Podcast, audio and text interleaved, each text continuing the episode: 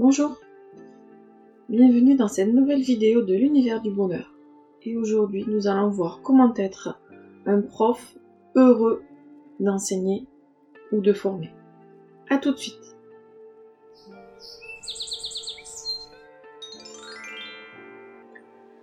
Tout d'abord, un enseignant ou un formateur a envie de transmettre son savoir.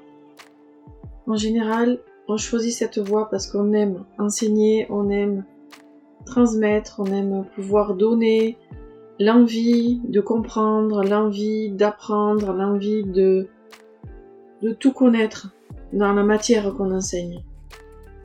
Le problème aujourd'hui auquel se trouvent confrontés certains de mes amis formateurs, enseignants à distance devant un écran, devant une salle virtuelle, c'est qu'ils perdent le contact avec leurs élèves. Alors ça paraît évident, mais du coup c'est très difficile pour eux de se faire entendre. Il n'y a plus de visuel, eux n'ont plus la vision sur leurs élèves, les élèves les voient, mais de ce côté après il n'y a pas grand chose. Et quand eux donnent des informations, de leur côté c'est jamais forcément très bien réceptionné. Un ami m'a indiqué l'autre jour qu'il était blasé.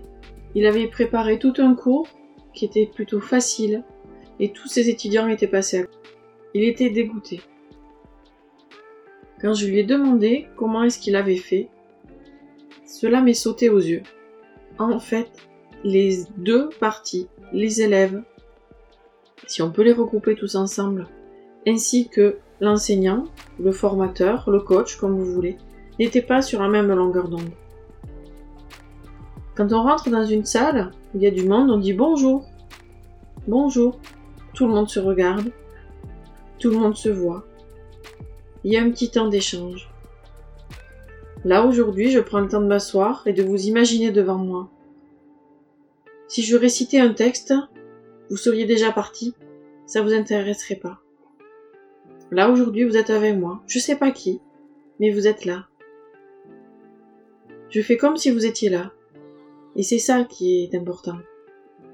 Lorsqu'on se retrouve confronté à une salle virtuelle, je trouve qu'il est important de garder le contact. Et pour ça, il faut, d'un point de vue énergétique, passer sur la même longueur d'onde.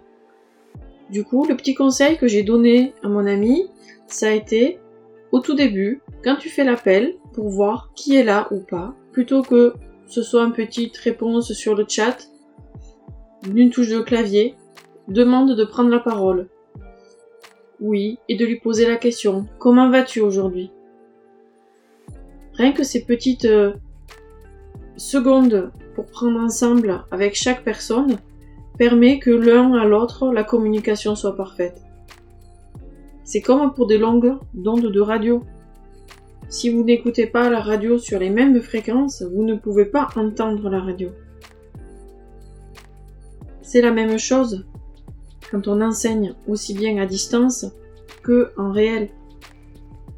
Même en présentiel, il vous est arrivé déjà d'avoir des professeurs qui arrivent, la tête dans le guidon, euh, qui se jettent sur le tableau, qui disent allez le cours, vous commencez, on écrit, on écrit, il s'en va. On a eu l'impression d'avoir eu un film. Le professeur n'a pas été en contact avec les élèves. Il a jeté des cours sur le tableau.